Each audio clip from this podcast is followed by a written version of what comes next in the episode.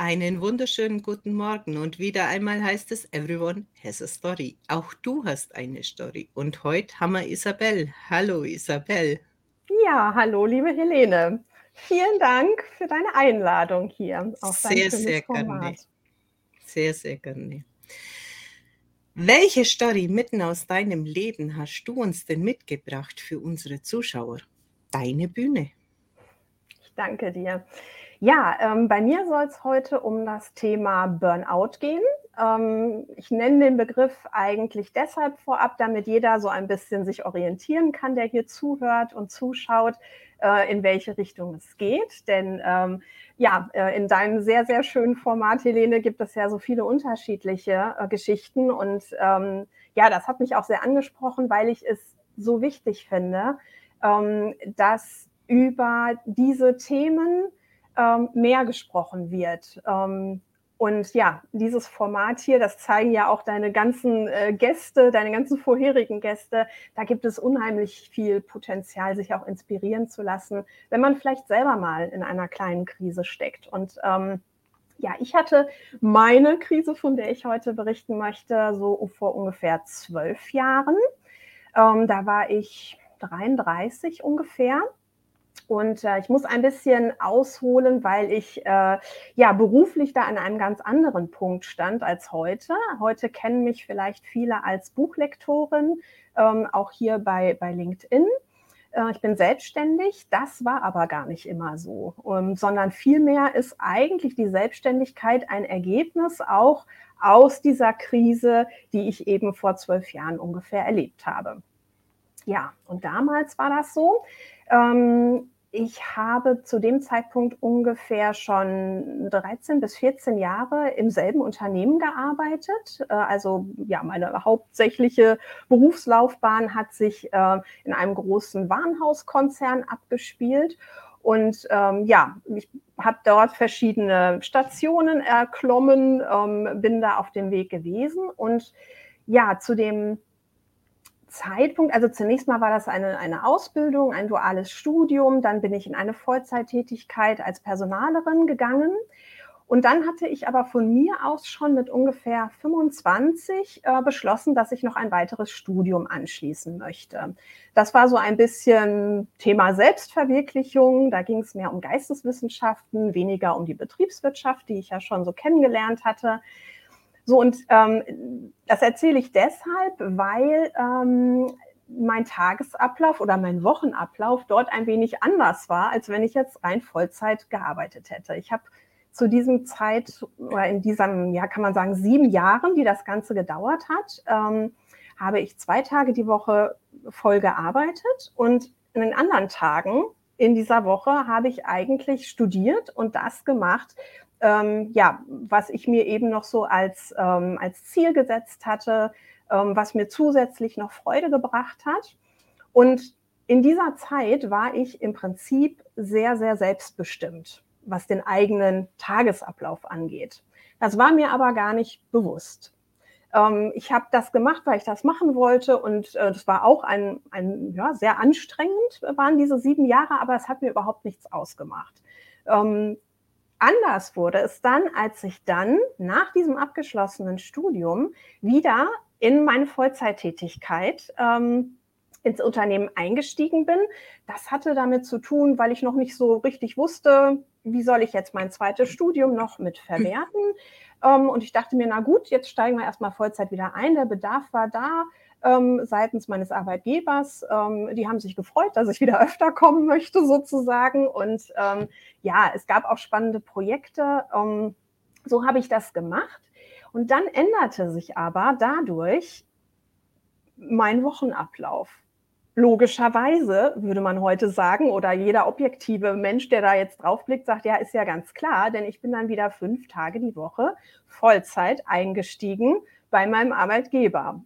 Und plötzlich ähm, war sehr viel Zeit von, ich sag mal, Freiheit und Selbstbestimmung nicht mehr da. Und also ich kann das natürlich heute erst rückblickend so erzählen. Ne? Damals wusste ich nicht so ganz genau, was los war, aber das hat wahrscheinlich einen Unterschied gemacht, weil sich meine Werte in den Jahren davor auch total verändert hatten. Es, dieses Modell, zwei verschiedene Dinge zu machen, hatte mir sehr viel Freude gemacht, obwohl es anstrengend war. Und jetzt ähm, ja, war ich wieder nur noch in Anführungsstrichen in einem Kontext und da auch wirklich mit wenig Spielraum, was so die Tagesgestaltung anging. Ich bin alleine drei Stunden am Tag gependelt, um zu diesem Arbeitsplatz zu kommen und wieder nach Hause zu kommen. Also das alleine war schon ein großer Unterschied, wenn man das an allen fünf Tagen in der Woche macht.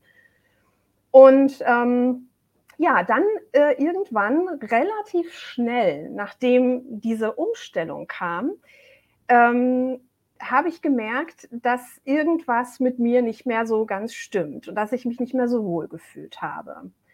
Hm, das Ganze ging ungefähr über einen Zeitrahmen ja, von zwei Jahren. Das muss ich mal so einmal vorweg sagen. Und es gab verschiedene Phasen.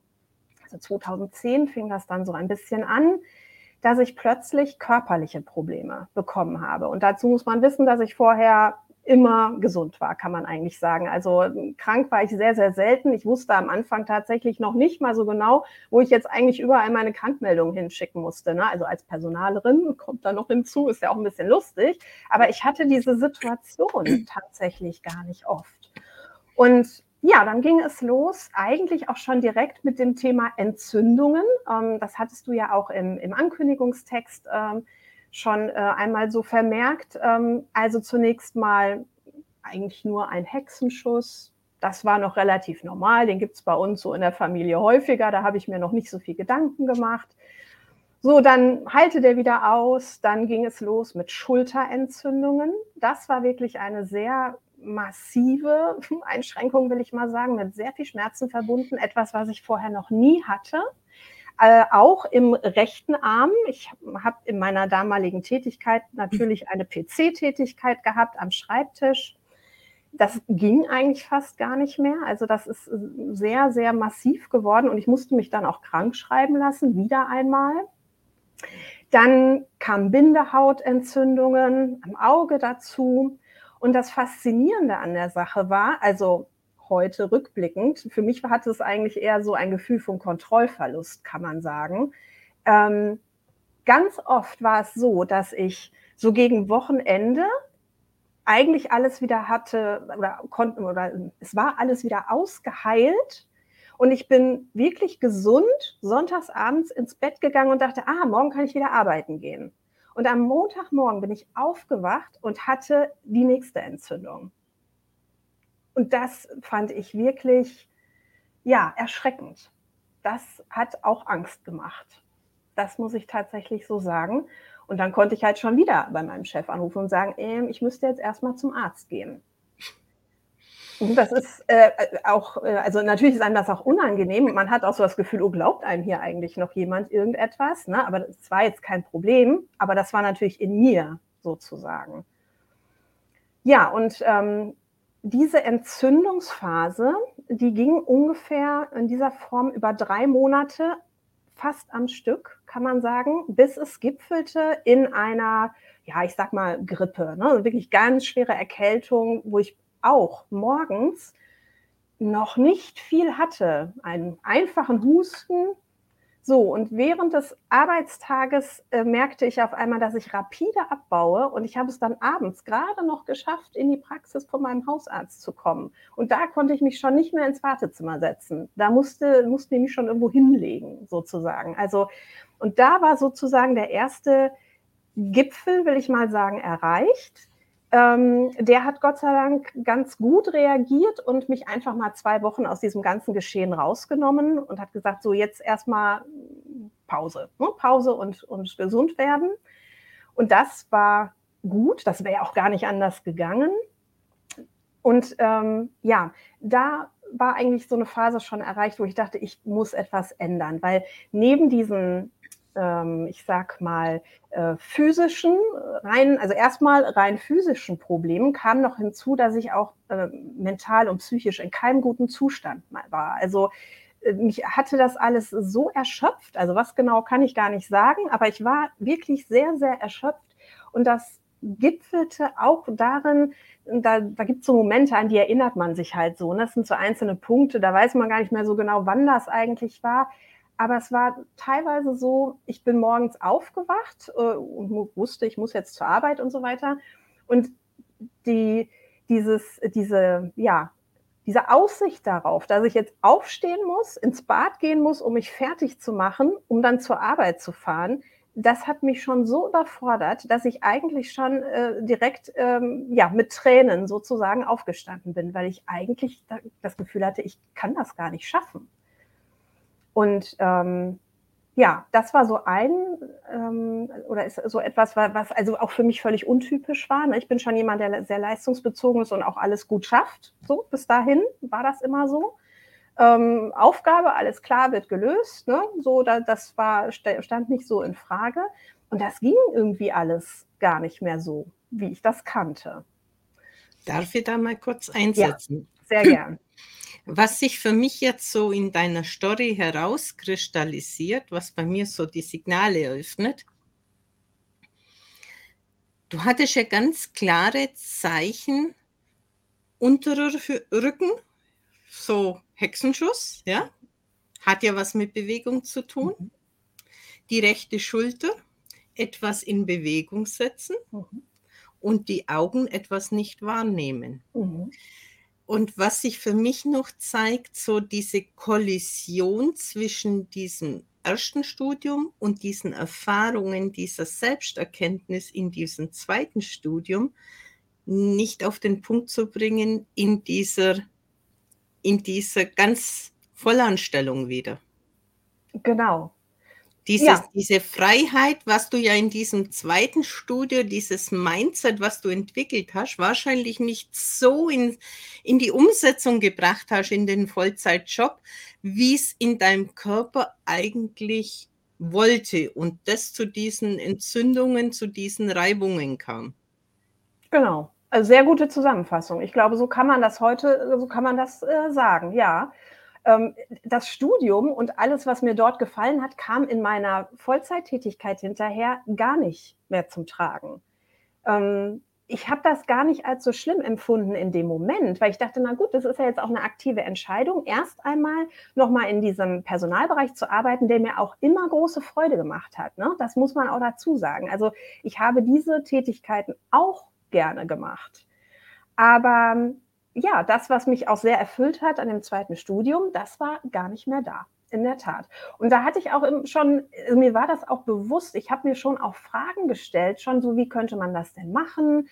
Ähm, ich habe auch im Rahmen dieser zwei Jahre tatsächlich nochmal ein Berufsweg-Coaching begonnen, wo ich nochmal mit jemandem anderen zusammen ja, drauf gucken wollte, okay, was habe ich denn jetzt eigentlich alles und was kann ich denn daraus kreieren eigentlich aus diesem Gesamtpaket?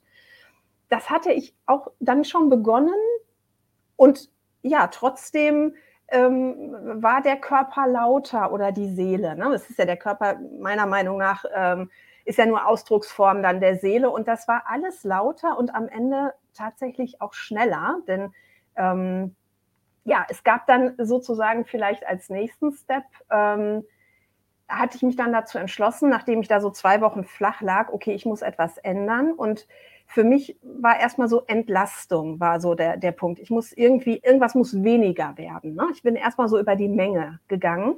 Und ähm, ja, habe dann die Möglichkeit auch gehabt, also es war mein eigener Vorschlag, dass ich ähm, meine Arbeitszeit reduziere auf vier Tage die Woche nur noch und ganz wichtig, ich wollte keinen Freitag oder ähm, Montag frei haben, wie das ja bei vielen so ne, gerne genommen wird, auch einfach damit man ein bisschen vielleicht mehr Zeit zur Re Regeneration hat. Darum ging es bei mir jetzt eigentlich nicht, sondern ähm, ich hatte dann mit meinem Chef absprechen können, dass ich den Mittwoch frei nehmen kann. So ein Tag in der Woche, der das ganze Muster ein wenig unterbricht. Und das war eine sehr gute Entscheidung. Da bin ich auch heute noch sehr dankbar dafür, dass das so funktioniert hat. Denn es war ja mental schon so weit vorangeschritten, sage ich mal, dass ich mir wirklich dann überlegt habe, aha, also wenn ich jetzt den Mittwoch frei habe, dann muss ich es ja nur schaffen von Montagmorgen bis Dienstagabend. Und das kriege ich hin. Und am Donnerstag dasselbe, ne? Nur von Donnerstagmorgen bis Freitagabend. Das schaffe ich. Also so war ich schon, sage ich mal, ähm, gedanklich drauf. Also in so einem, in so einem Stadium hat sich das eigentlich dann schon befunden. Also ich, ich finde auch das sehr erschreckend, fand ich auch damals schon, aber das hat geholfen zunächst mal. Eine Weile, bis es dann weiterging, sozusagen. Ich habe dann ein paar Monate dieses Modell so weiterverfolgt und das hat mir auch gut getan. Ich habe den Mittwoch auch immer genutzt, um dann wirklich raus äh, an die frische Luft zu gehen oder eben mich mit diesem Coaching weiter zu beschäftigen. Ich hatte dann auch schon überlegt, also mir war schon klar, dass ich irgendwas an meinem beruflichen grundsätzlich ändern muss. Ne? Das war mir von Anfang an klar, aber ich wusste halt noch nicht wie. Und das hat mich irgendwie gebremst. Ich habe dann auch noch mal so eine Weiterbildung angefangen, die mich in eine andere Richtung bringen sollte. So, so war der Plan. Das lief alles schon so ein bisschen parallel. Dafür habe ich dann auch Zeit investiert. Das hat mir dann auch hm, nichts mehr ausgemacht. Ne? Also das war nicht erschöpfend. Das war ja schon so Richtung Weg raus sozusagen. Aber dann kam innerhalb des Unternehmens kam noch mal ähm, so doch massive Veränderungen, muss ich sagen, die mich auch so betroffen haben in meinem alltäglichen Tun. Und da merkte ich dann wieder, oh, das passt nicht mehr mit mir. Ne? Also mit mir und ähm, ja, meinem doch sehr ähm, also wie soll ich sagen, also ich habe schon sehr an meinem Arbeitgeber auch gehangen. Ne? Also viel, äh, ich habe da, das war eigentlich mein ganzes Berufsleben habe ich dort verbracht und ähm, habe dort auch wahnsinnig viel gelernt und habe mich da sehr wohl gefühlt, hatte tolle Kollegen und das war schon ein bisschen schwierig, da, also jetzt einfach so an Kündigung oder sowas zu denken. Das war noch ähm, am Anfang gar nicht so richtig denkbar und, und später war es auch nicht leicht. Aber mir war schon klar, dass irgendwann wahrscheinlich darauf hinauslaufen muss, dass ich das grundsätzlich verändern muss. So, und dann kamen diese internen Veränderungen und dann merkte ich, dass der Körper schon wieder anfängt zu reagieren. Und dann kam auch noch hinzu, dass ich so gemerkt habe, dass ich mich auch in meinem Verhalten verändere. Ne? Also, dass ich auch tatsächlich so ähm, dieses, na, ich sag mal, was man so ja, ich weiß gar nicht, gar nicht ganz genau, wie ich es beschreiben soll, muss ich gerade kurz drüber nachdenken. Also dieses, äh, von mir war man jetzt nicht gewohnt, dass ich irgendwie so bis ausfallend werde oder irgendwie in einer Situation, ähm, ja, vielleicht auch so ein bisschen unkontrolliert handel. Und ähm, solche Sachen sind dann aber doch passiert. Ne? Als ich merkte so, boah, das, äh, da, da sind so ein paar Sachen, die passen mir jetzt irgendwie gar nicht. Und da habe ich eigentlich nicht mehr adäquat reagiert, wie man das eigentlich sollte in einem professionellen Kontext.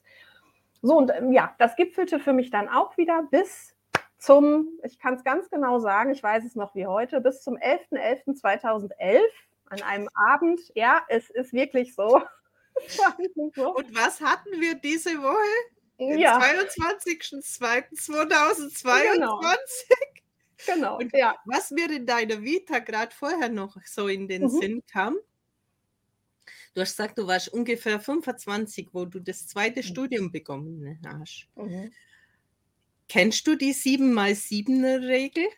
Ja, habe ich schon mhm. mal was von gehört. Mhm. 24, mhm. sieben Jahre mhm. Ausbildung. Du hast quasi sehr schnell in deine eigene mhm. Ebene gefunden, als deutlich schneller. Ich würde jetzt fast sagen, ähnlich wie Menschen mit 49 was mit 24 mhm. war und dann diese sieben, nächsten sieben Jahre diese Entwicklung, mhm. die dann im Prinzip in sich zu reiben begonnen haben. Mhm. Ja, das stimmt. Ja, interessanter Aspekt. Mhm. Also die Zahlen sind mir dann jetzt mhm. gerade so durch den Kopf geflogen. Mhm. Ja. ja. passt. Passt. Ja, kann ich nicht anders sagen. Ja, am besagten 11.11.2011 saß ich abends im vollbesetzten Pendlerzug. Ähm, also wer auch im Ruhrgebiet lebt, weiß vielleicht, was das bedeutet. Ja, es ist dann wirklich voll. Also ich, man sitzt dann nicht auf einem Sitzplatz, sondern auf dem Boden oder auf der Treppe oder so. Und es gab ein, ähm, ja, es gab eine Kommunikation mit meinem, mit meinem Chef damals an dem Tag, über die ich mich sehr aufgeregt hatte. Und ähm, irgendwie war an diesem Abend, in diesem Moment für mich klar, jetzt ist der Punkt, auf den ich sehr lange gewartet hatte, ähm, an dem jetzt das Fass tatsächlich zum Überlaufen äh, kommt. Und hm, meine Erfahrung hatte mir schon einmal, nämlich äh, genau zu dem Zeitpunkt, den du gerade angesprochen hast, Helene, nämlich äh, als ich beschlossen habe, dieses zweite Studium nochmal zu machen, ähm, da hatte ich auch schon mal so einen Punkt, an dem ich äh, wusste, jetzt ist der richtige Zeitpunkt. Ähm, und ich hatte immer gehofft, dass jetzt im Rahmen dieser, dieser schwierigen Phase hier ähm, mit, ja, wie geht es beruflich denn wohl für mich weiter, dass dieser Punkt auch kommen würde. Aber er hat sehr lange auf sich warten lassen, wie ich fand. Und äh, an dem Abend war er aber da. Und da wusste ich, okay, ich werde diese Kündigung jetzt durchziehen und zwar ganz egal, ob ich, also ob Plan B schon fertig ist und ob ich den schon benennen kann oder wie auch immer. Aber ich muss es jetzt machen, weil, und also das war wirklich der Gedanke dabei, weil ich sonst ernsthaft krank werde. Also ernsthaft, ne? nicht jetzt Grippe oder sowas. Und ähm, das war irgendwie ganz klar in mir. Das war so wie ein Gesetz. Ne? Also das konnte man gar nicht mehr in Frage stellen. Ich nenne das immer das absolute Wissen. Das macht dann so mhm. und das ist da und mhm. dann geht es nur noch auf das zu. Genau, genau. Und genau so war das. Ich habe mir dann, also, und ab da wurde es dann schon etwas leichter. Mir war völlig klar, okay, jetzt suche ich mir einen guten Zeitpunkt, wann ich das äh, Gespräch mit meinem Chef äh, terminiere. Das hatte ich dann gemacht. Das war drei Wochen später ungefähr. Und das habe ich dann auch gar nicht mehr in Frage gestellt in diesen drei Wochen. Ne? Das war klar. Ich habe dann schon mal so meine Familie ein bisschen darauf vorbereitet, dass das jetzt kommen wird, äh, was natürlich nicht hm, unbedingt so auf äh, erstmal große Begeisterung gestoßen ist, kann man sich ja vorstellen. Aber ähm, gut, das spielte für mich auch überhaupt keine Rolle mehr, weil die Not ähm, in, ja, die Not in mir, jetzt nicht wegen dieser körperlichen Geschichten, aber wegen, wegen dem, was ich gemerkt habe, was in meinem Kopf schon passiert, äh, die war größer. Ne? Und da war das, also ab dem Zeitpunkt wurde es dann leichter. Ja, und dann kam das Kündigungsgespräch und ähm, ja, das, also ich hatte wirklich immer ein sehr, sehr gutes Verhältnis mit allen Beteiligten und ähm, das war ähm, war auch nie ein Problem. Ne? Ich habe hinterher keine Probleme bekommen, ganz im Gegenteil. Mein Arbeitgeber hat mich noch ganz, ganz äh, ja, großzügig auch unterstützt in vielen Punkten im Nachgang. Aber dieses Gespräch alleine schon, als ich aus diesem Raum wieder rausgegangen bin, da wusste ich schon, egal was jetzt kommt, ja, und wenn ich unter der Brücke lande, weil das sind ja so Gedanken, die man hat, ne? Sicherheit geht weg und ach du meine Güte, ob ich das überhaupt alles hinkriege und ich weiß ja auch noch gar nicht, was genau kommt und so. Aber selbst wenn das passiert, war, war das jetzt der einzige richtige Schritt. Und diese Sicherheit, die hilft einem natürlich dann schon weiter, wenn man die so in sich fühlt. Ne? Aber ja, das weißt du ja nicht vorher. Das kommt dann ja erst, wenn du es gemacht hast, sozusagen. Ne? Ja, und dann ähm, hatte ich noch sehr lange Zeit in dem Unternehmen, weil ich war halt schon sehr lange dort und hatte auch ziemlich viele Privilegien mir, mir letztendlich erarbeitet. Ne? Es gab da noch so, so Verträge mit Kündigungsfristen von sechs Monaten zum Quartalsende und so. Also ich habe noch lange dort gearbeitet, was ich gut fand zunächst. Das hat mir auch Sicherheit noch verschafft und ein bisschen Zeit, um darüber nachzudenken, was jetzt kommen soll. Aber es hatte auch ein paar Nachteile. Ne? Ich ähm, kann leider nicht sagen, dass das Thema, ähm, da muss ich jetzt kurz drauf eingehen. Hallo, liebe Rosi, wir kennen uns nämlich schon ganz, ganz lange und aus einem ähnlichen Kontext. Ähm, ja, kann man vielleicht auch so sehen. Das Unternehmen war halt auch schon krank zu diesem Zeitpunkt. Sicherlich, in gewissen Punkten sicherlich. Ne? Ja, sehe ich auch so. Naja, also auf jeden Fall ähm, habe ich dann tatsächlich nochmal, und da musste ich so, ähm, ja, ähm, habe ich mich so wiedererkannt in dem, was äh, die Daniela Luft diese Woche bei dir erzählt hat, Helene. Und zwar ähm, kam, bekam ich dann nämlich auch noch einen echt heftigen Hörsturz.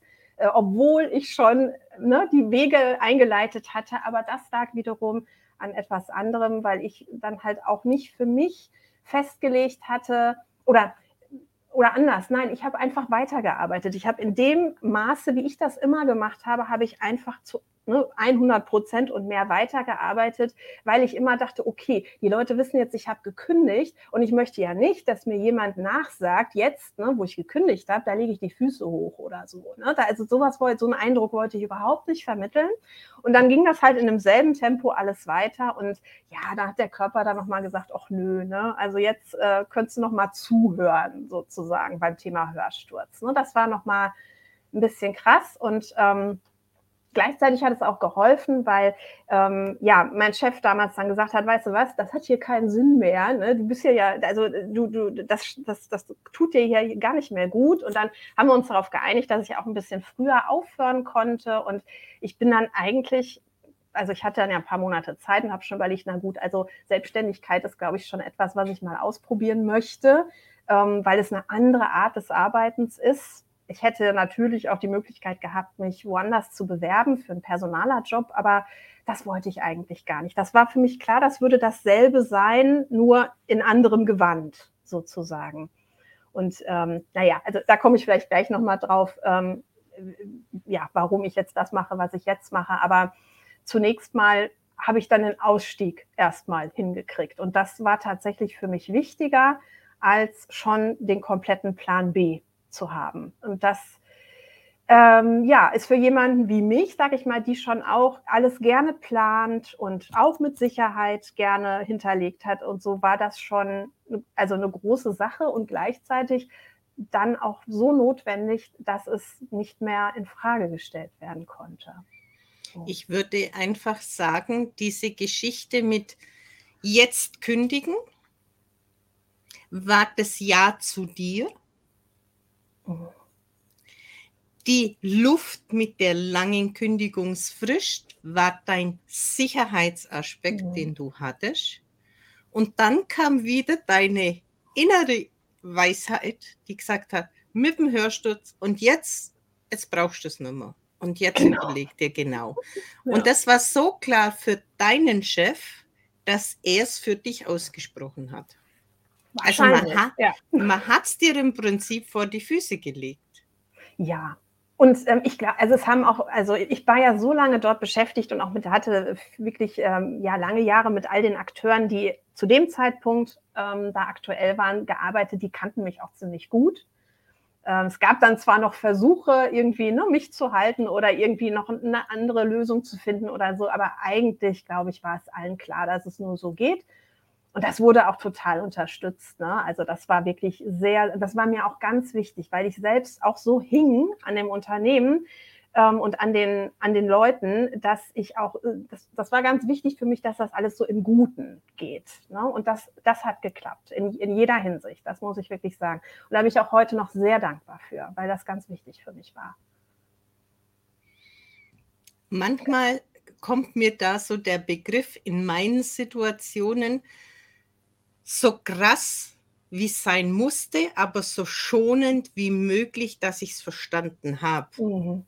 Ja.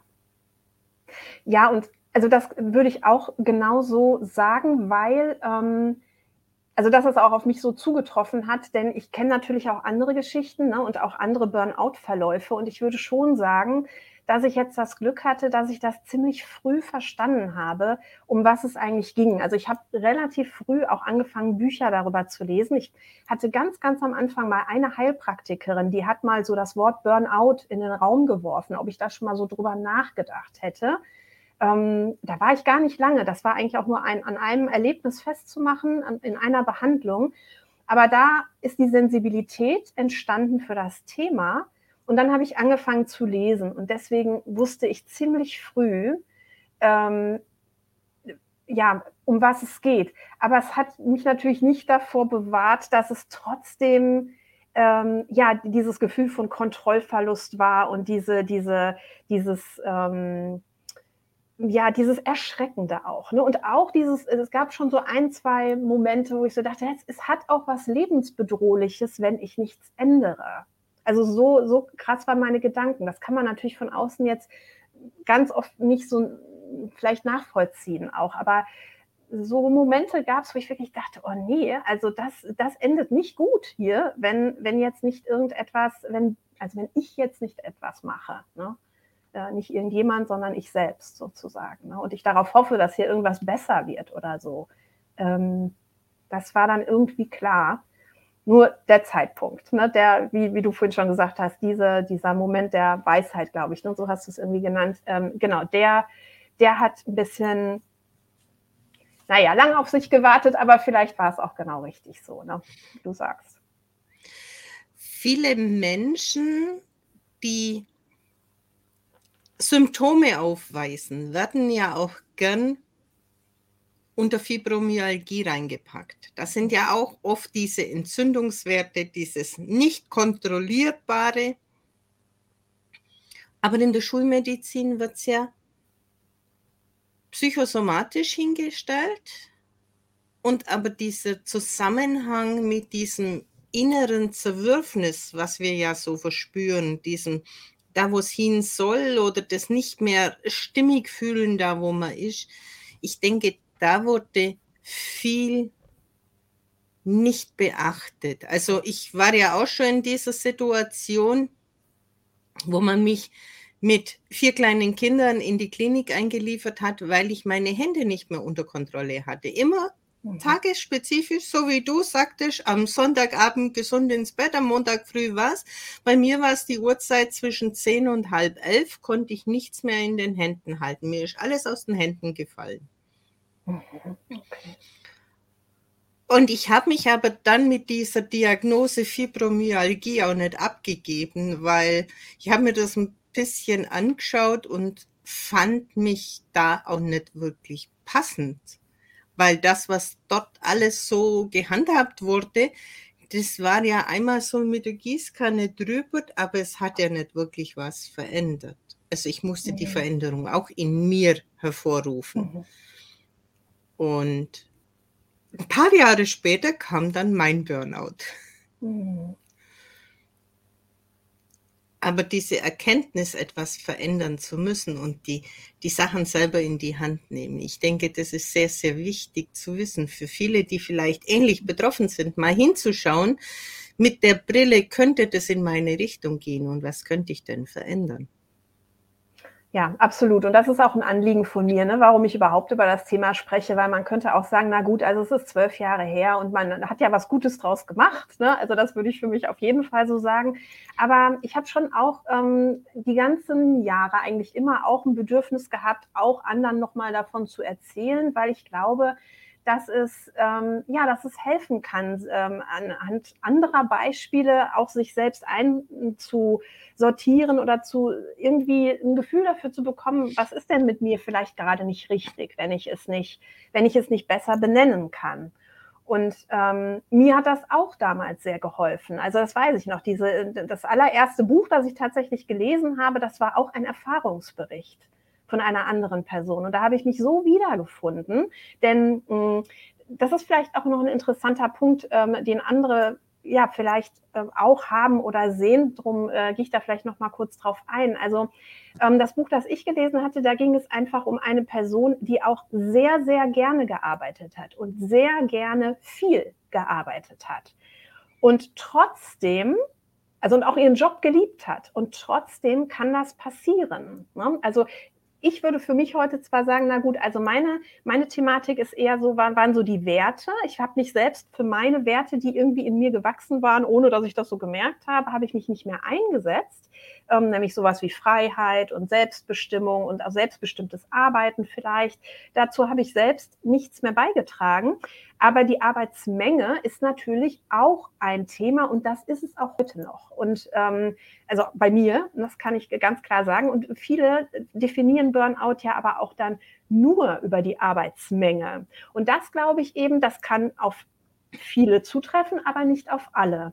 Und das fand ich eben für mich sehr hilfreich, dass eben diese Buchautorin für sich auch festgestellt hat, na, aber wieso? Ich liebe doch meine Arbeit und ich mache das doch gerne und ich arbeite auch gerne viel. Mich belastet das ja eigentlich gar nicht. Aber trotzdem, wenn man halt andere Dinge so, dann kommt dann das mit diesem ähm, Gleichgewicht auch in uns, ne, zwischen Anspannung und Entspannung und so. Das, das kommt ja dann meist noch dazu. Und wenn man das gar nicht beachtet, dann kann man auch in, ja, wenn man seine Arbeit sehr liebt, kann man in dieses Ungleichgewicht geraten. Und das finde ich, ähm, das, also das hat mir so die Augen geöffnet, weil ich immer vorher so dachte, ach ja, Burnout, ja, wer so seine Arbeit nicht mag und so Dinge mag, äh, die einem eigentlich so nicht entsprechen oder zuwider sind oder so. Ne? Und das alleine, das hätte mich nicht angesprochen. Da hätte ich mich nicht wiedergefunden. Und so, denke ich, muss man auch sehen, dass auch diese, dieses ganze Konstrukt oder Phänomen Burnout, dass es sehr viele verschiedene Aspekte haben kann, meiner Erfahrung nach oder auch von dem, was ich gelesen habe oder gehört habe von anderen. Und das ist ja wichtig, dann für sich zu erkennen, ja, wie ist es denn bei mir eigentlich? Also ich stelle schon auch sehr, sehr viel fest, dass es Menschen an bestimmten Zeiten in ihrem Leben sind, wo etwas noch dazukommen will und sie es vielleicht gar nicht so wahrnehmen. Mhm. Und weil halt die, die Richtung auf diese eine Arbeit so sehr stark ausgerichtet ist, das andere nicht wahrnehmen und dann wird es halt immer lauter. Ja, genau, ja, laut. Da, ja, das ist tatsächlich. Mhm. Ja. Naja, die Frage, und die Frage ist halt immer für die Zuschauer, wie lang bin ich bereit wegzuschauen oder wie schnell bin ich bereit wohin zu schauen? Was will mir etwas sagen? Ich meine, wenn zum dritten Mal diese Entzündung am Montagmorgen äh, entsteht, äh, kann man vielleicht schon mal zum Grübeln kommen, was denn da so diese Zusammenhänge sind. Ja. Absolut, absolut. Ne? Aber es ist auch nicht bei jedem so deutlich. Das kommt ja auch noch hinzu. Ne? Manche brauchen es einfach deutlich und das, da gehöre ich auch dazu. Ja, äh, also ich würde auch sagen, ich hätte vorher schon mal was äh, ja schneller noch erkennen können oder so. Ne? Das ist ja klar, aber im Nachhinein ist es ja auch dann leichter, es zu interpretieren. Dadurch, dass wir es halt jetzt so heftig erfahren haben, sind wir halt auch gute Beispiele und wir haben auch nur den Mut, den anderen davon zu erzählen, damit mhm. die, ja, ich sag's immer ganz so einen Lichtblick haben, mhm. wo es hingehen kann. Jetzt haben wir nur einen Kommentar. Ja. Genau, der Andras sagt, der Grundstein für Burnout wird spätestens in der Kindheit gelegt, kann auch über Epigenetik von den Vorfahren Stressresistenz weitergegeben werden. Ja, ja da gibt es, glaube ich, ja ganz, ganz viele, ähm, ja, also Ursachen, ne? wenn wir mal bei dem Ursachenbegriff ähm, bleiben wollen, das glaube ich auch. Ne? Ähm, die Frage ist halt, also ich finde das schon auch ganz gut hinzugucken. Ich habe das auch lange gemacht und versucht und so, ne, war, warum, warum ist man denn so, wie man ist oder so. Leider gibt es dann aber manchmal ja auch so die Situation, dass man das gar nicht so ganz genau herausfindet oder sagen kann. Also ich könnte jetzt schon hier ne, ein paar Dinge benennen oder so, aber wichtig ist, glaube ich, dann ja, dass man, also da, das zu verstehen, kann, kann sehr hilfreich sein. Ich bin auch jemand, der immer gerne so das Warum auch ähm, so unbedingt haben will, aber tatsächlich ist ja dann trotzdem genauso wichtig, mindestens, was mache ich denn jetzt in der Situation? Und wie, wie ja, ne, so. Und also, bin ich bereit, etwas zu verändern? Oder ja. ist eben dieser Sicherheitsaspekt so entscheidend? Mhm. Und da sage ich ganz, ganz klar, wenn der Sicherheitsaspekt einfach da sein muss, weil man Kinder hat und ein Haus und was auch immer noch mit ist, ein Stück weit, so wie du damals eben diese zweite Ausbildung noch gemacht hast, die, die Wertigkeit ein bisschen zu verändern, hilft ja schon sehr viel. Hast ja du auch gesagt, mit diesem auf vier Tage runter zu mhm. reduzieren, hat dir schon eine Erleichterung gebracht. Mhm. Einfach den Fokus rauszunehmen und dann einfach auf unter Umständen in der sanften Form rauszugehen. Mhm. Genau. Genau, also das hatte ich mir ja auch gewünscht. Ne? Also so war ja mein Plan. Ich wollte das ja auch alles so ein bisschen ähm, geplanter, gesteuerter ähm, und ja, vielleicht auch ein bisschen sanfter. Ähm, hat jetzt für mich so nicht mehr funktioniert, aber das muss ja auch wirklich dann wieder jeder selber ausprobieren ne? und abhängig von der Situation, wie du schon sagst. Ähm, ich meine, wenn dieser eine Moment kommt, wo es im Kopf einfach Knall macht, da, da gibt es nichts mehr, zumindest für mich nicht. Ich hatte das jetzt schon mehrfach in meinem Leben, diesen einen Moment. Und wenn der einfach so ist, egal in die positive oder in die andere Richtung, dann ist es so. Und dann hilft es auch nicht, sich dagegen zu wehren, mhm. weil da, da wirst du nicht glücklich dabei. Also. Ja. Ja, ist auch, ähm, ist auch meine Erfahrung. Ne? Also ähm, und äh, es verändert auch was. Also finde ich, wenn dieser Moment dann da ist, dann, dann kommt auch ganz viel Kraft rein. Also das war für mich wirklich so, ne? dieser besorgte 11.11.2011.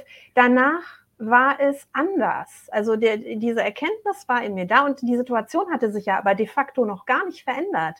Es war ja nur in mir der Punkt gekommen. Und trotzdem hatte ich jetzt dann das Gefühl, ich mache das und ich kann das auch schaffen. Weil das ist ja auch wichtig, ne? wenn, du, wenn, du, wenn du nicht das Gefühl hast, dass du an diese Veränderung jetzt äh, handeln kannst und dass, du, dass dir vielleicht die Kraft dafür auch fehlt, weil du schon sehr erschöpft bist, zum Beispiel, dann, dann, ist, das, ähm, dann ist das auch schwierig, ne? diese Schritte zu gehen. Ähm, für mich war das dann nicht mehr so.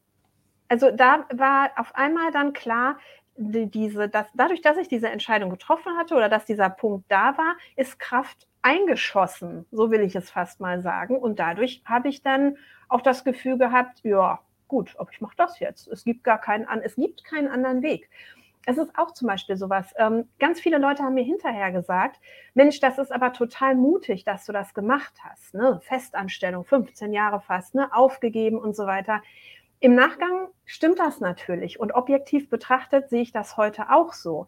Aber damals war das nicht mutig für mich. Damals war das der einzige Schritt, der möglich war. Also der einzige, da gab es keine Alternative mehr, weil es mir so schlecht ging.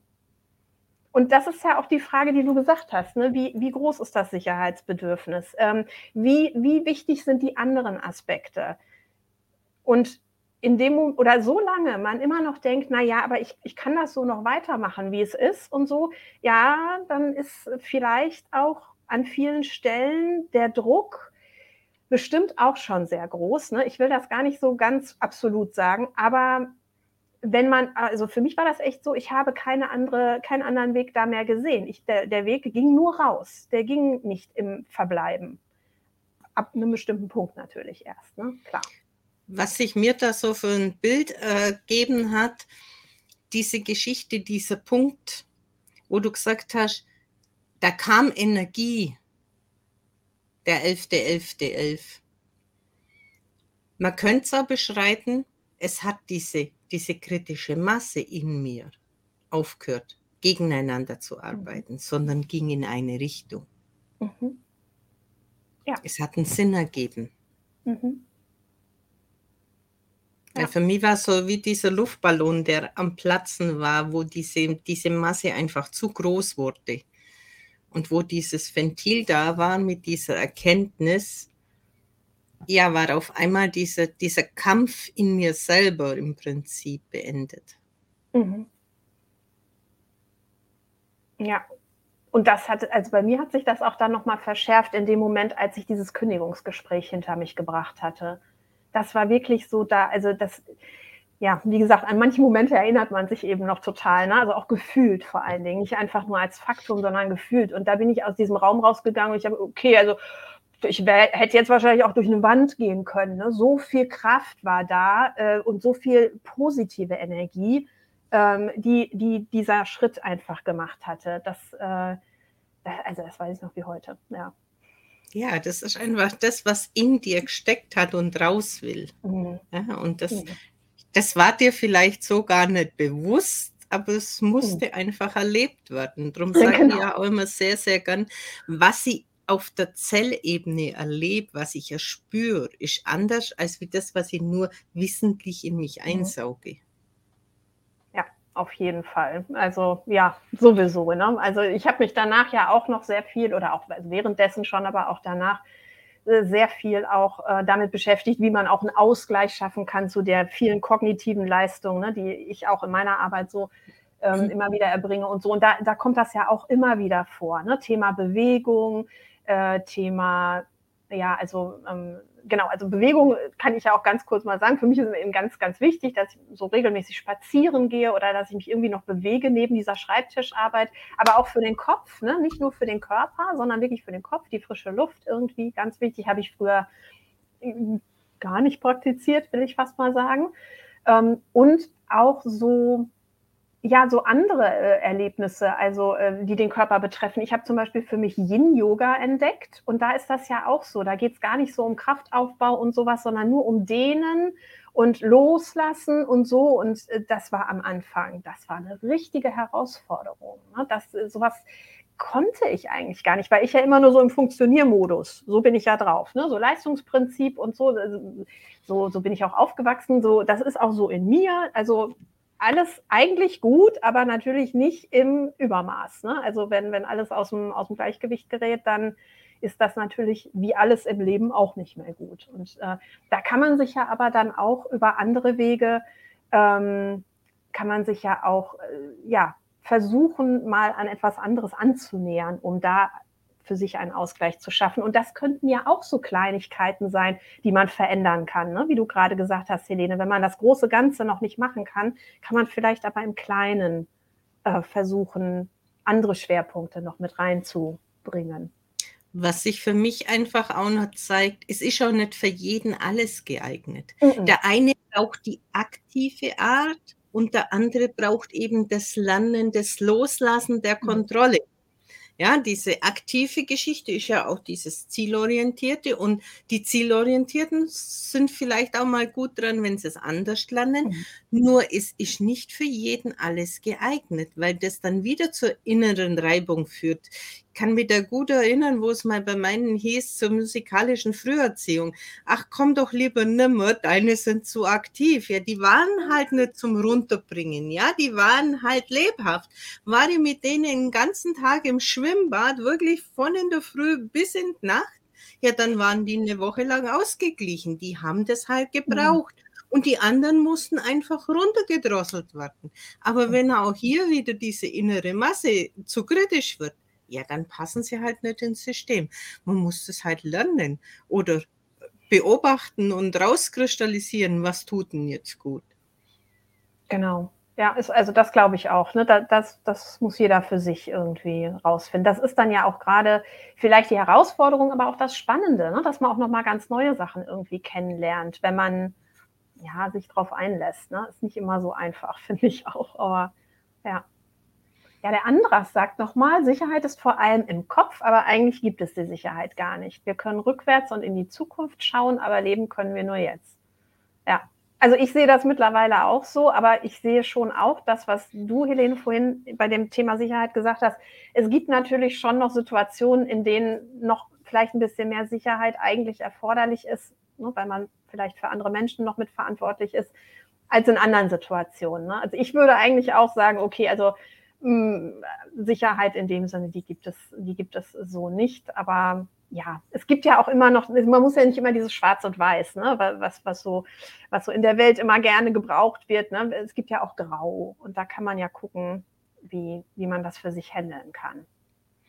Ich denke, allein dieses Zugeständnis, dass man in alle Varianten gucken darf und hinfühlen, was tut für mich gut und sich auch Infos zu holen oder auch eine Begleitung zu holen, die einem hier einfach eine Stütze sind. Deutlich sinnvoller, als sich jetzt sieben oder zehn Jahre in so eine körperliche Disharmonie zu bringen, die mhm. unter Umständen beim einen oder anderen in Herzmuskelentzündungen mhm. oder Herzinfarkt enden und dann hat man einfach nicht die Zeit, diese mhm. vielen Jahre. Da ist es dann einfach eine Entscheidung von ein paar Sekunden oder ein paar Minuten, mhm. wo es dann einfach sich dreht. Drum würde ich schon sagen, wenn Anzeichen da sind, haltet die Ohren offen und, und schaut, was möglich ist. Wie siehst genau. du das? Ja, genau so. Also und vor allen Dingen, wenn man es nicht weiß, ne, wenn man es nicht zuordnen kann, dann doch vielleicht einfach das Gespräch mal suchen. Und wenn es beim, beim Hausarzt ist oder bei Ansprechpartnern, die man sonst in solchen Situationen, die auch mit, also mit, mit physischen Krankheiten zu tun haben, ne, man kann, also wichtig ist, glaube ich, schon, dass man versucht, das irgendwie einzuordnen, was da gerade los ist. Und dass man das nicht, also hm, ja, man kann ja auch so weit gehen, sagen, jede Krankheit ne, ist irgendwie so, also von der Entstehung her irgendwie so in diese Richtung darauf zurückzuführen. Ja, dann ist aber auch wichtig, dass man sich darum kümmert. Ne? Und ähm, da können ganz viele verschiedene unterschiedliche Ansprechpartner können da einfach helfen oder weiterverweisen. Es muss ja nicht sofort, ne, die erste Adresse muss dann schon, äh, muss der Heilsbringer sein sozusagen, aber man kann auch gemeinsam dann Ideen entwickeln, was man tun könnte. Und das, glaube ich, ist äh, dann doch ganz wichtig, dass man da äh, ins Gespräch geht und nicht so ja, ganz alleine vor sich hin leidet, auch wenn man vielleicht schon so eine Idee davon hat, dass das hier vielleicht nicht ganz so richtig ist, was hier jetzt so passiert. Ne? Weil bei dir war es ja jetzt so, du hattest gesagt, die Heilpraktikerin hat dir nur dieses Wort zugeflüstert. Aber es hat bei dir resoniert und du hast dir dieses eine Buch geholt und das Buch hat dir wieder andere. Blickwinkel geöffnet. Also es muss nicht dieses große Ding zu Beginn sein. Bei mir ist es ja oft so, dass ich irgendwo hinschaue und es sind bestimmte Worte, die mir auffallen oder mein PC gibt mir irgendwelche Bilder oder Links gerade, wenn ich den einschalte. Und wenn es dann so quasi mein Blick einfängt und mich dahin zieht und den anklicke, dann komme ich meistens vom 1 zum 2 zum 3.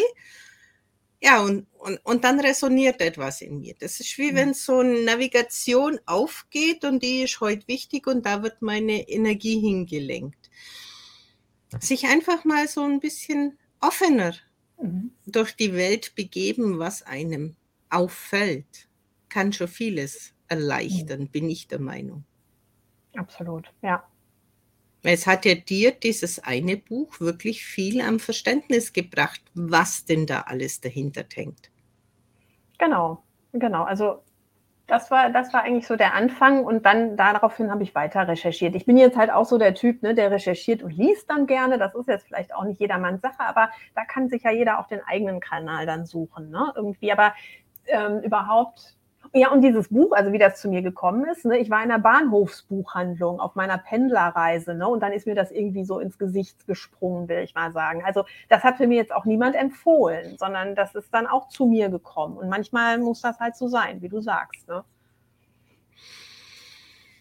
Wie ist es dann weitergegangen auf deiner hm. Reise? Ja, ja ähm, also ich ähm, genau hatte ja dann gekündigt. Ähm, dann habe ich mir natürlich in der Zeit überlegt, na gut, also jetzt jetzt brauche ich aber wirklich den Plan B, denn wir haben ja jetzt ein festes Datum, wo es ja wo, wo dann danach jetzt erstmal nichts mehr kommt.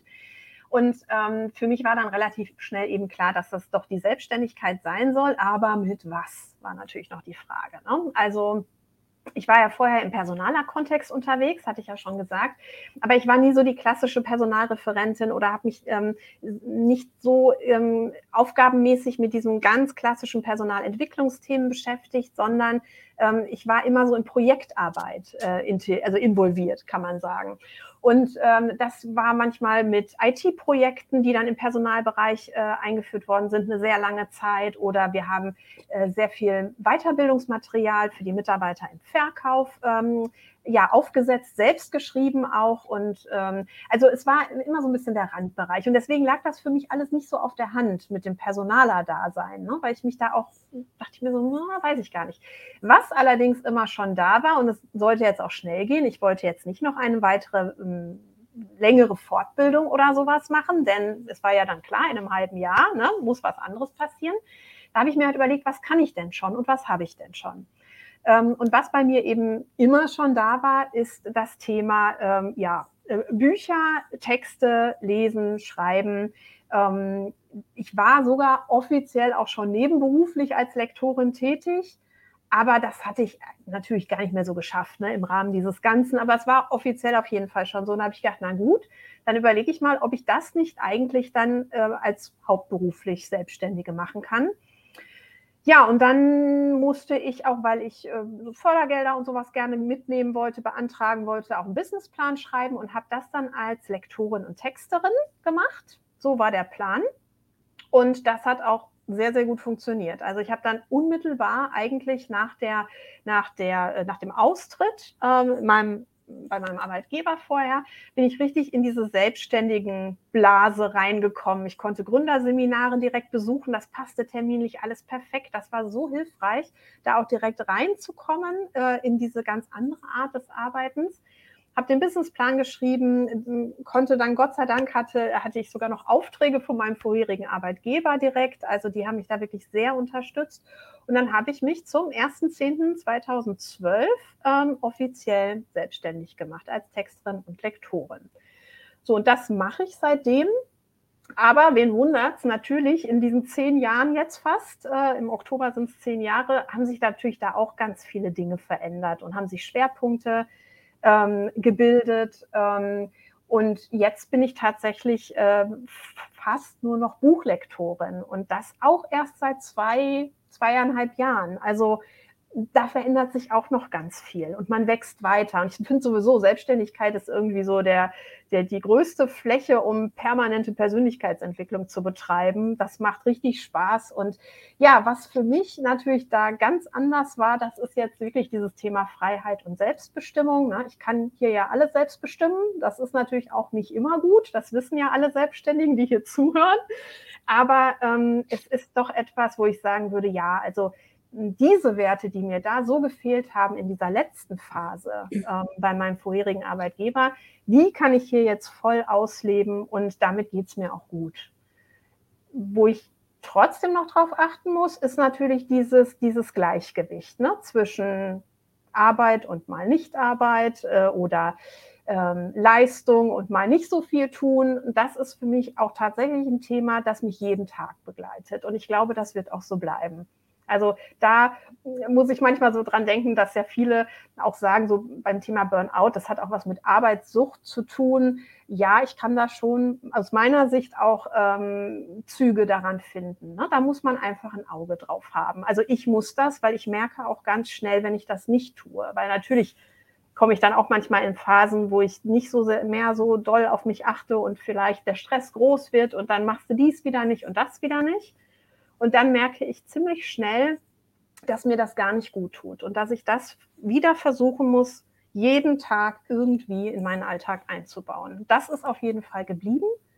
Aber ich bin da heute eher dankbar für, weil es ja auch, ähm, ja, es, ähm, es, es, trägt zur Gesundheit bei, sage ich mal. Ne? Und dieses Ganze, die Sensibilität dafür hätte ich ja nie entwickelt, wenn diese Krise nicht da gewesen wäre.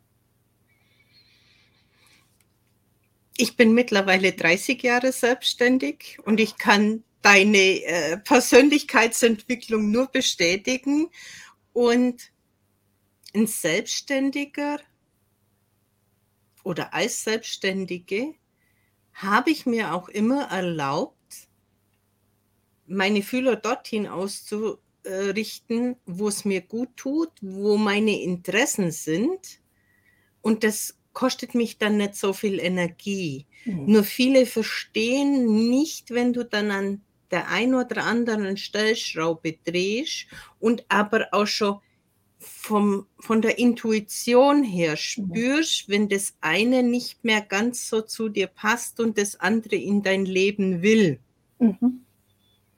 Und bei mir sind es halt die Geräte und meine Gegebenheiten um mich herum, die mit mir dann immer ganz klar sprechen und Signale geben. Ich mhm. habe halt diesen Fokus geöffnet, diese Wahrnehmung und ja, auf die ich immer verlassen. Mhm. Und es hilft halt auch nicht, sich dessen zu verschließen, mhm. wenn man so im Gefühl hat, dass etwas nicht mehr so passt. Du hast ja auch mhm. gesagt, in deinem Arbeitgeber, da hat sich was grundlegend verändert. Mhm. Ja, und teilweise merkt man einfach die Veränderung, bevor es schon losgeht. Ich weiß nicht, wie es dir dabei ging, ob das nicht eventuell auch noch ein Faktor war, den du schon wahrgenommen mhm. hast, dass sich da was verändert, aber noch nicht in Worte fassen mhm. konntest oder nicht deklarieren, wo das hingeht. Wie sieht denn das aus bei dir? Ähm, ja, im Nachgang könnte man zumindest äh, so etwas so interpretieren, weil ähm, also mein großer Punkt, warum ich äh, mich so schwer getan habe zu kündigen, war auch dieses äh, wirklich tolle Team, was wir hatten. Also ähm, das war ganz, ähm, ganz außergewöhnlich. Äh, in unserem Bereich Personalentwicklung war das eben, ähm, wir waren fast nur Frauen, also ne, einige Männer, aber fast nur Frauen und trotzdem war das ganz toll, weil viele sagen ja auch, sie haben andere Erfahrungen gemacht. Und das ist mir wahnsinnig schwer gefallen. Ne? Ich hatte ja zu dem Zeitpunkt auch wirklich einen, einen Vorgesetzten, mit dem ich super klar kam, auch weiter oben die Ebene, das passte eigentlich gut.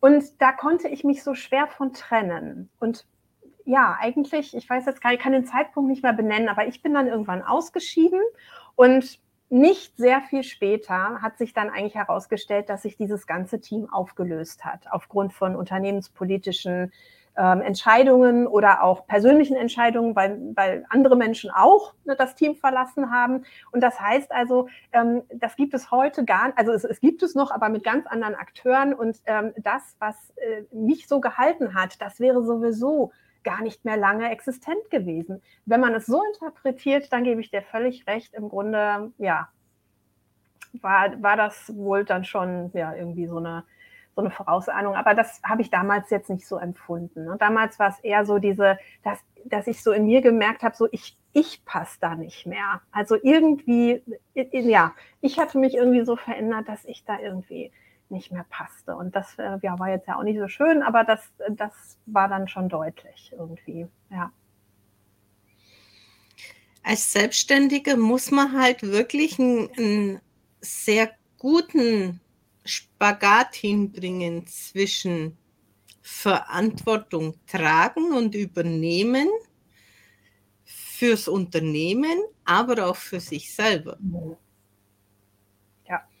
absolut. Das sehe ich ganz genauso. Also, und das, das ist auch die Herausforderung. Ne? Also für mich selber ist die Herausforderung natürlich, wenn, wenn man dazu neigt, sich da manchmal so ein bisschen zu übergehen ne? oder mehr so in diesem aktiven Tun ist, dann muss man natürlich, man muss eigentlich dafür sorgen, gerade wenn man Einzelunternehmerin ist, so wie ich, ähm, da, ja, also wenn ich nicht mehr funktioniere, dann gibt es kein Unternehmen mehr. Ne? So, so klar muss man es ja sagen.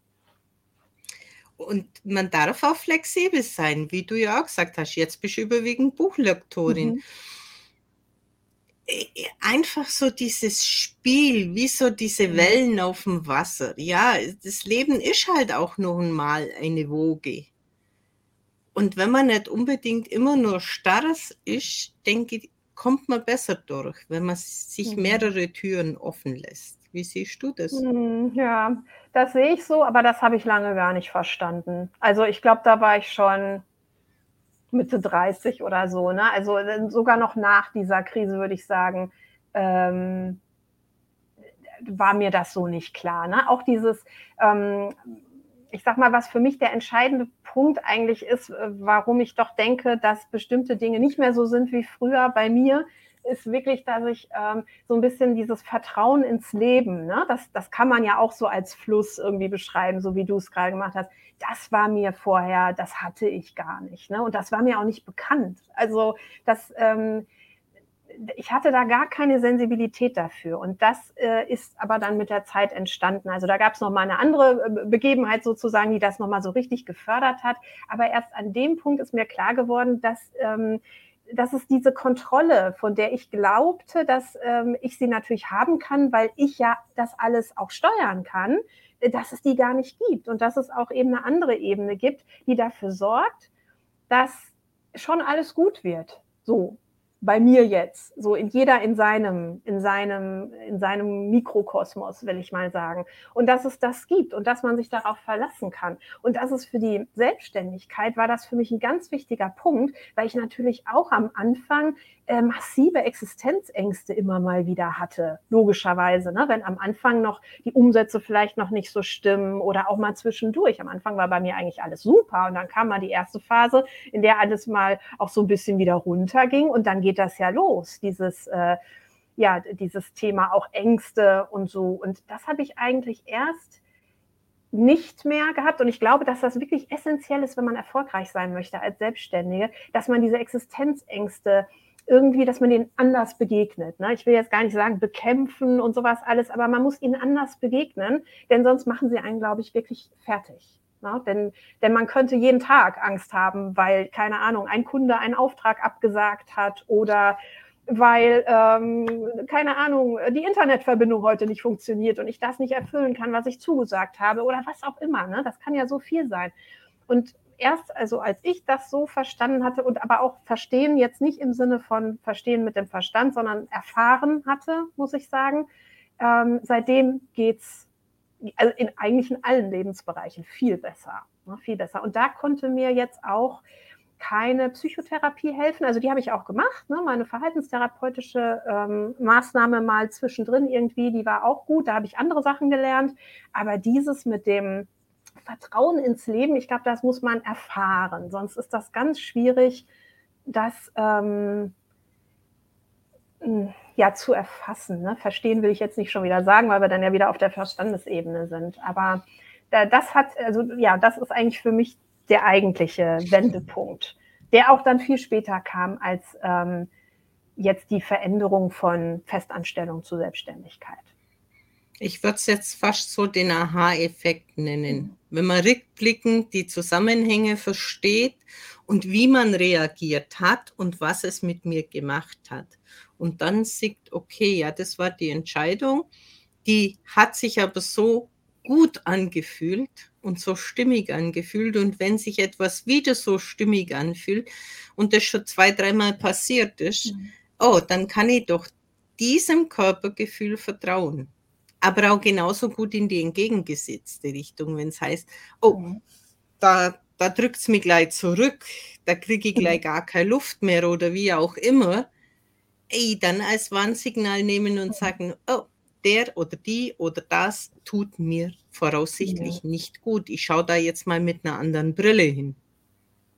Ja, also diese Intuition, da äh, trainiere ich auch noch. Ne? Also ich glaube, das ist auch so, äh, das habe ich ähm, ganz, ganz viele Jahre habe ich der, da gar nicht hingehört. Also so, äh, oder ich habe ja nicht hingehört, ich habe es ja noch nicht mal wahrgenommen. So, so, so krass muss ich das wirklich sagen. Und ähm, da hat mir jetzt auch eigentlich, da musste ich auch so ein bisschen schmunzeln, weil neulich war ja bei dir die äh, Beate Brandt zum Thema Human Design. Ähm, und ähm, die Beschäftigung mit Human Design habe ich noch gar nicht so ausführlich gemacht, aber das, was ich gemacht habe, hat mir auch schon total geholfen, weil ich da so ein bisschen auch verstanden habe, ähm, warum ich bei manchen Sachen vielleicht auch etwas zögerlich bin und dass das gut ist. Und dass man eben aufgrund der eigenen Konstellation, die man da eben ähm, hat, dass das ähm, alles stimmig ist und ähm, dass man sich darauf eben auch verlassen kann. Ähm, dieses, also ich nenne es jetzt mal Intuition oder Bauchgefühl oder was da an sonstigen Strömungen noch so auf einen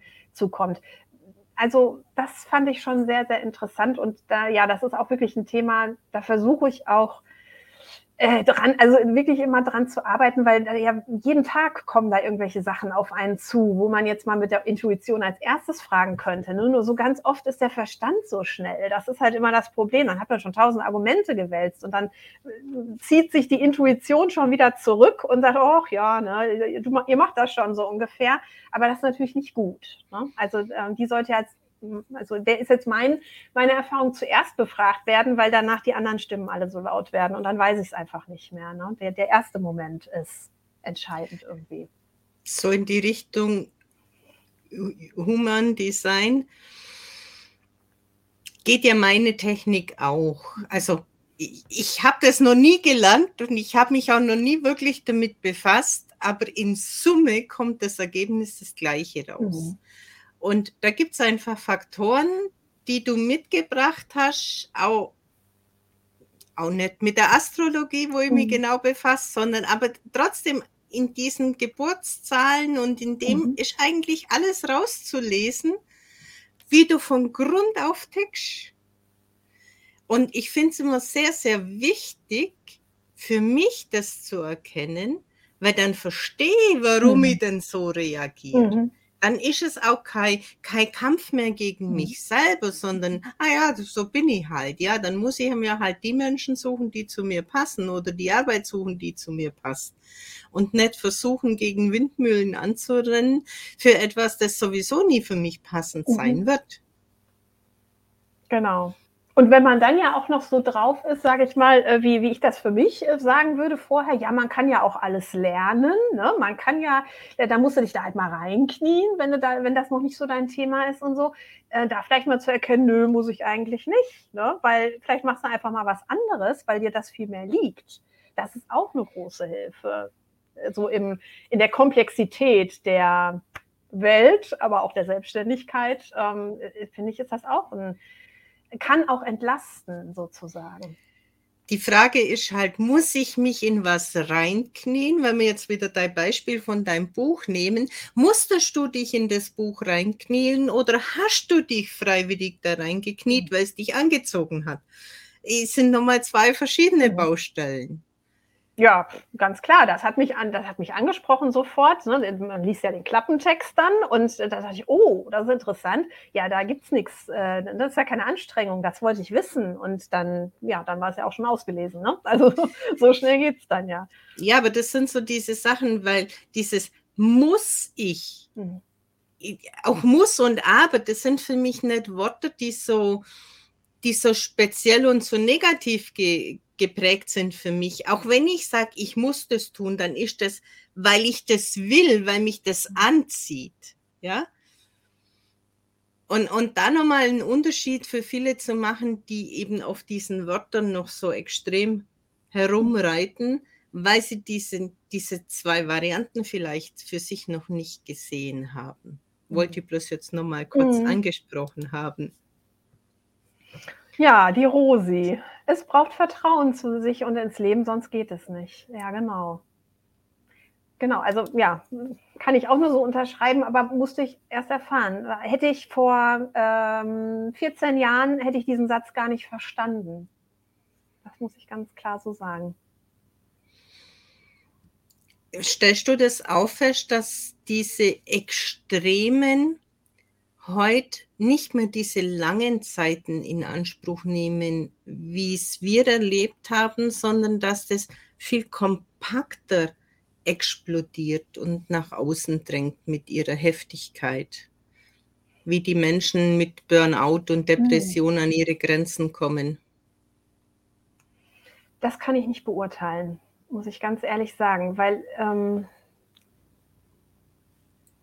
also ähm, gut, was ich glaube, was, was dafür auf jeden Fall spricht, ist natürlich die, diese Schnelligkeit ähm, auch der Medien und, und allem, also Medienkommunikation, das, was alles an Tempo zugenommen hat. Das wird das sicherlich für viele Leute verschärfen. Doch, das glaube ich schon. Das ist vielleicht auch nochmal anders als, ähm, weiß ich nicht, vor 20 Jahren oder so.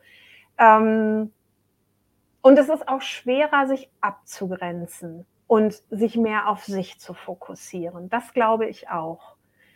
Ob jetzt, ich sag mal, solche Burnout-Phasen, ob die ähm, länger oder kürzer oder schneller oder heftiger, ich weiß nicht, also kann ich nicht sagen, ähm, ob ich den Eindruck habe, dass, dass das allgemein sich irgendwie äh, in eine Richtung entwickelt. Ich weiß nicht, wie hoch der individuelle Faktor dabei doch noch ist. Äh, und auch die, die, die individuelle Leidensfähigkeit, die ist ja auch bei jedem Menschen dann nochmal sehr unterschiedlich ausgeprägt. Das kann ich nicht sagen. Aber dieses vielleicht schnellere Gefühl der Überforderung und ähm, der zu vielen Aufgaben und, und auch so dieses Zerren an einem, ne, dass, dass so viele Leute und viele Themen an einem zerren, das glaube ich, das, das ist schon eher mh, hm, naja, zunächst nachteilig, vielleicht dann auch zum Vorteil, weil man sich schneller auf das fokussiert, wenn man es denn angeht, was für einen selbst am wichtigsten ist. Dann ist es natürlich auch hilfreich, wenn es schneller geht. Ne? Die Frage war halt auch noch, inwieweit sind die Menschen jetzt empfänglicher für diese Veränderung, die so in der Luft liegt, auch für dieses Bewusstsein, das einfach mehr an die Oberfläche drängt, das jetzt einfach auch offener besprochen wird. Ja, das glaube ich schon. Ne? Also das merkt man ja an verschiedenen Themengebieten, die früher gar keine waren. Also ähm, und, und die jetzt fast wie so ein bisschen populär auch sind. Ne? Dazu gehört ja auch dieses Human Design zum Beispiel. Ne? Das, das hätte ja früher keiner, oder, oder wenn es thematisiert wurde, dann war es ja auch mehr so aus der Esoterik-Ecke und, und so. Und also ja, doch, ich glaube schon, dass da auch mehr Interesse besteht und auch, ähm, und auch mehr darüber gesprochen wird. Ja, und das finde ich auch gut, weil das natürlich auch andere Methoden sind oder andere Herangehensweisen an bestimmte Dinge und man auch vielleicht schneller an, an die also Ursache kommt oder mehr schneller zu dem kommt, was für einen selbst wichtig ist. Doch das würde ich schon sagen und das ist auch, finde ich auch gut. Es muss halt jeder für sich auch da wieder selbst herausfinden, was das Passende ist. Ne? Da ist ja auch nicht alles für jeden. Definitiv. Und für jeden hat das Leben in meinen Augen einen gewissen zeitlichen Ablauf. Mhm. Nicht für jeden passt alles zur mhm. gleichen Zeit mhm. wie für den anderen. Das ist für mich wie wenn so Türen aufgehen mhm. für den einen oder anderen.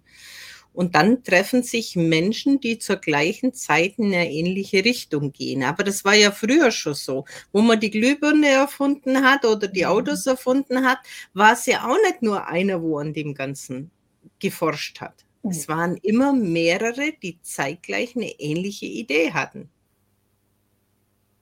Ja. Es ist wie wenn das so im Feld liegt. Ja, und ähm, ich glaube auch, also man, ja, du hast das ja auch mit der Tür jetzt so beschrieben, aber diese, diese, man, man hat ja auch, also wenn man jetzt so in seinem eigenen Leben so unterwegs ist, man hat ja gar nicht die Sensibilität für bestimmte Themen, bis man auf irgendeinen Punkt trifft, an dem jetzt irgendwas passiert oder ähm, an dem es dann plötzlich ein Problem gibt oder man dann doch mal innehalten muss und mal hinschauen muss.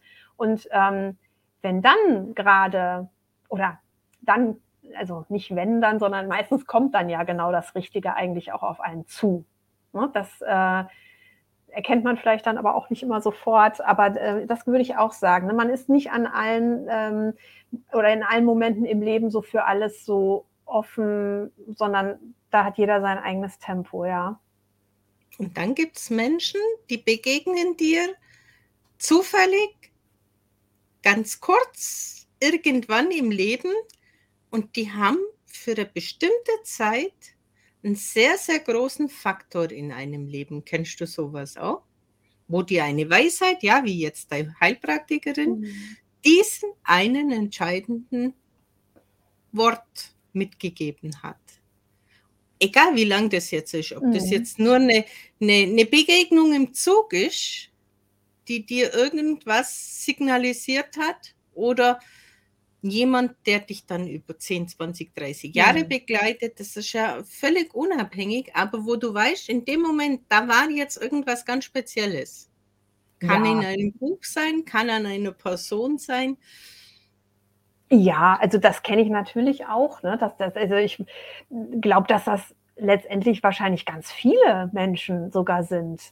Ähm, ne, ohne dass ich da jetzt die, die Liste machen könnte oder so direkt. Da müsst ihr ja schon nochmal genauer nachdenken. Aber das, das glaube ich schon, dass das ganz oft, dass solche Begegnungen ähm, auch zum richtigen Zeitpunkt kommen. So, ja.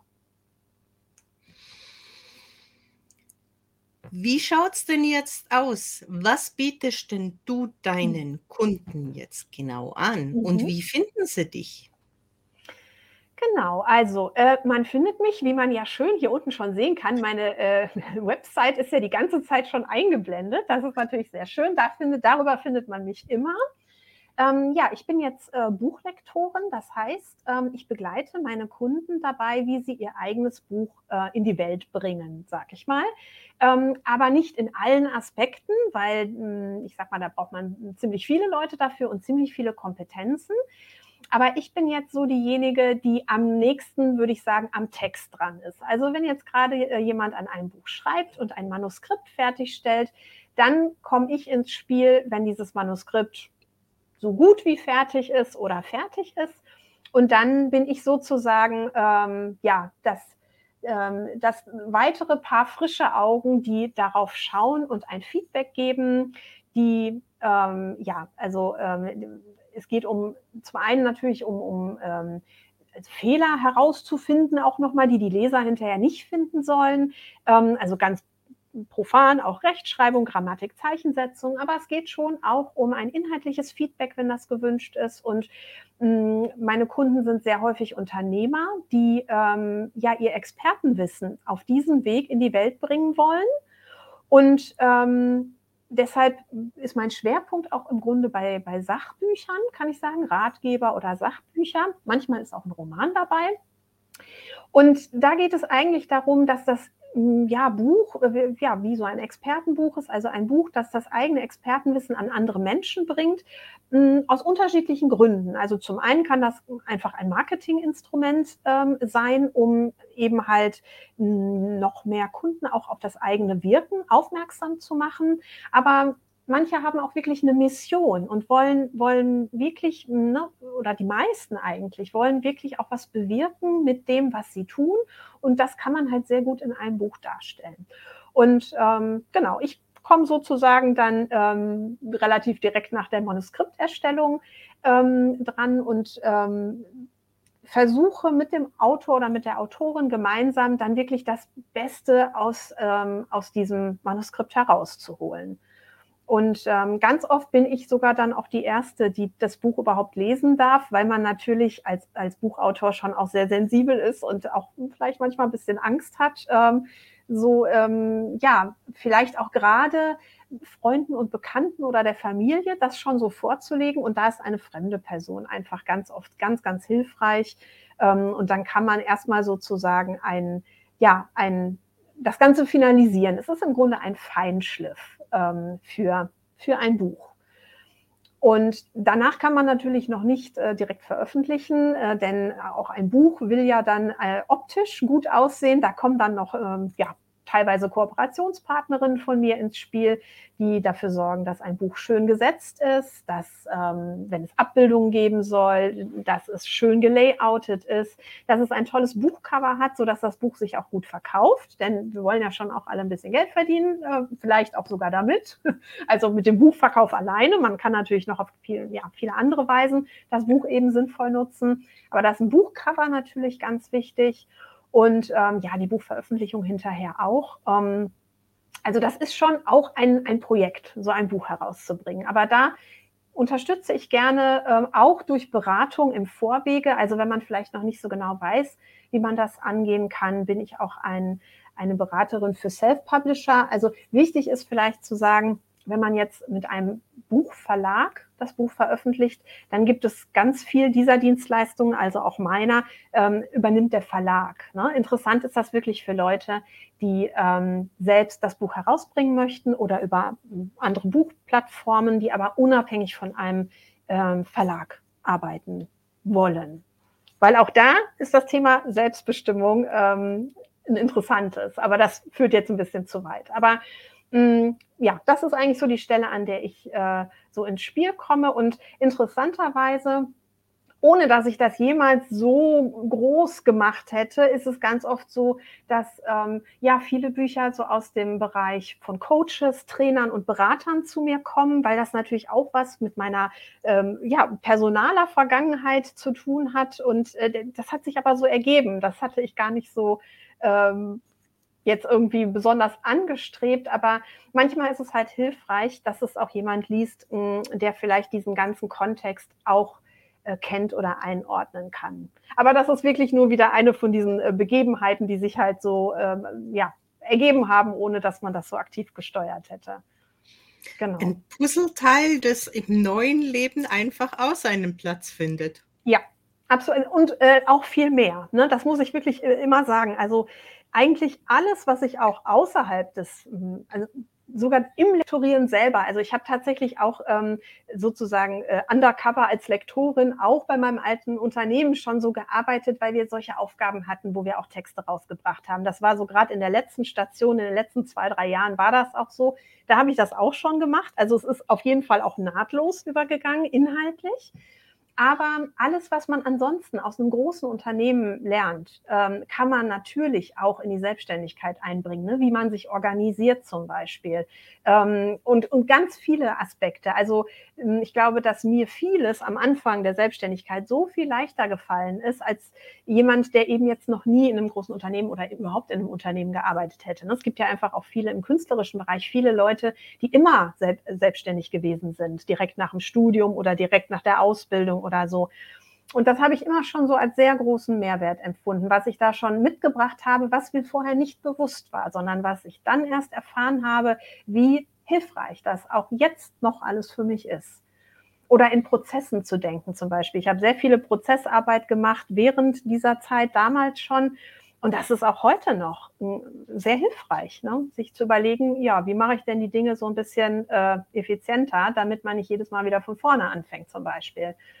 Ja, und da gab es, also das, äh, das ist eigentlich, alles ist von dort auch da hinübergekommen. Das muss ich wirklich sagen. Da, da gab es eigentlich so gesehen keinen Bruch, auch wenn es in der eigentlichen Berufsbezeichnung schon so wirkt natürlich. Ne?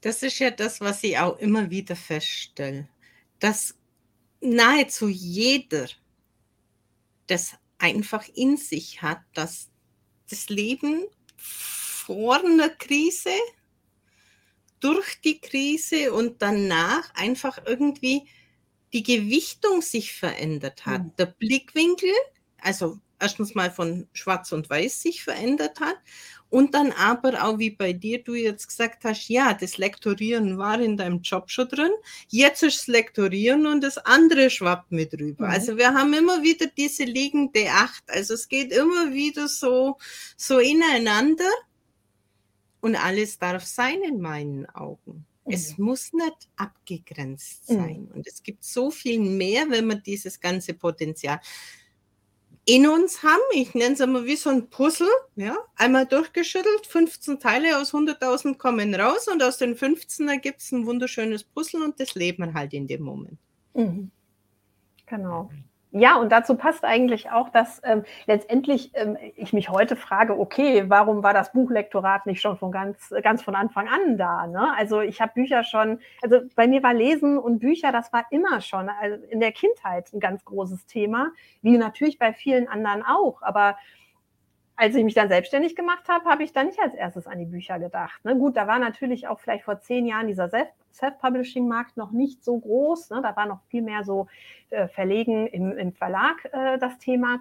Ähm, und das hat jetzt auch seine Entwicklung gebraucht und das ist okay. Aber ähm, ja, ähm, es ist, der rote Faden ist eigentlich immer da gewesen, so rückblickend aber auch betrachtet, wie vorhin unser Zuhörer Andras sagte. Ne? Hinterher ist, kann man natürlich das auch alles gut interpretieren. Und das, das ist auch so. Aber das ist ja auch, ist ja auch schön, ne? wenn man da für sich nochmal irgendwie ähm, so eine Linie auch äh, findet. Obwohl ich nicht finde, dass es sein muss. Ne? Man kann auch was ganz anderes machen. Das ist dann auch, auch gut. Aber man nimmt sich ja auch immer mit, egal was, was die Tätigkeit ist. Ne? Man selbst als, als Person und Persönlichkeit ähm, ist ja immer mit drin, Gott sei Dank. Dann dadurch sind wir ja auch alle anders. Das ist ja auch so schön. Und dadurch ähm, kann ja auch, sage ich mal so, jetzt ähm, auf unseren ja, jeweiligen Markt betrachtet, kann, hat ja auch jeder seinen Platz. Ne? Und äh, wir müssen da nicht irgendwie als Konkurrenten oder so unterwegs sein. Also so sehe ich das jedenfalls.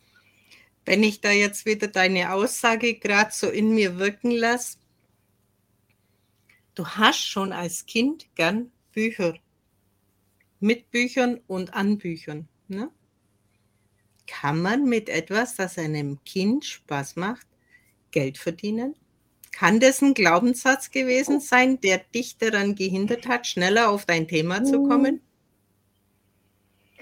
Ähm, ich glaube, dass ich noch so ein paar Umwege gemacht habe, hm, weil ich war schon mal an einem anderen Punkt kurz nach der Schulzeit. Ich wollte nämlich was mit Fremdsprachen machen und Sprachen, ne, Sprache und Bücher das war immer schon äh, alles irgendwie ein großes Thema. Aber bei diesen Fremdsprachen, da habe ich wirklich, glaube ich, diesen, diesen Glaubenssatz teilweise noch drin gehabt. Also ich wusste natürlich schon, dass es da Berufe gibt, ne, in denen man das alles äh, irgendwie umsetzen kann und leben kann. Aber irgendwie war das zu dem Zeitpunkt dann ja auch noch nicht so das Richtige. Also, und es gab natürlich schon auch noch so andere Glaubenssätze in mir. Ne? Also schon alles so dieses, alles, was so, so, so Künste oder ähm, geisteswissenschaftliche Themen, ja, damit kann man ja kein Geld verdienen. Ne? Also das stimmt schon. Und äh, da bin ich ja auch erstmal so ein bisschen in diese handfestere Richtung gegangen mit der Betriebswirtschaft. Und ich habe auch übrigens noch mal zwei Semester Jura vorher studiert äh, und abgebrochen. Also das gab es alles auch. Und da war schon, glaube ich, also da war sehr viel verschüttet und überstrahlt worden durch auch andere, äh, zum Teil vielleicht auch äh, durch Wünsche von anderen, aber vielleicht auch meine eigenen Glaubenssätze, die da irgendwie dann erstmal was anderes erfordert haben. Auf der anderen Seite, wenn man dann am Ende beides hat, also für mich ist es jetzt hilfreich, ne? aber es war natürlich ein bisschen längerer Weg. Hm, ja, war so. Ja, eine spannende Reise. Ich gehe davon aus, du bist auch für Vernetzungen bereit. Ah, auf jeden Fall. Ich freue mich immer, ja, genau. Ja, bei LinkedIn bin ich recht aktiv, ähm, bei Instagram aber auch. Ähm, über meine Website erreicht man mich immer. Und ja, also einfach äh, vernetzen oder wenn es mal eine konkrete Frage gibt, einfach anschreiben. Immer gerne. Dann bleibt uns eigentlich nur noch dein letzter Tipp, egal woher auch immer. Mein letzter Tipp. Ähm, mein letzter Tipp, ähm, boah, ja, da muss ich jetzt mal kurz überlegen. Hm.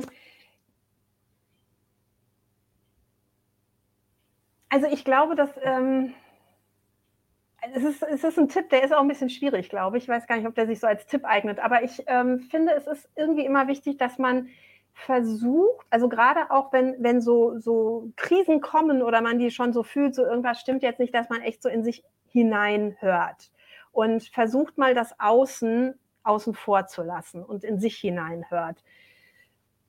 Wie man das jetzt macht, das ist für jeden bestimmt ne, ganz unterschiedlich und auch unterschiedlich schwierig. Aber am Ende des Tages, glaube ich, wenn, wenn man sich immer nur richtet nach dem, was im Außen ist oder was, ein, was die Menschen im Außen von einem wollen, dann wird es wirklich problematisch an irgendeinem Punkt im Leben, früher oder später. Ich glaube, irgendwann ist es wirklich Zeit dann auch zu gucken, was man, was man selber möchte und was einem selber wichtig ist und danach dann auch zu handeln.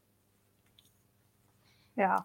Darauf anschließend würde ich sagen, passt die Stille in sich auch mal mhm. ertragen. Mhm.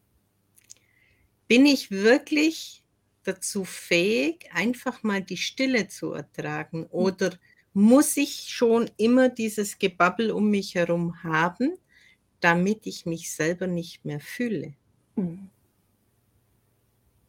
Ja, ganz wichtig.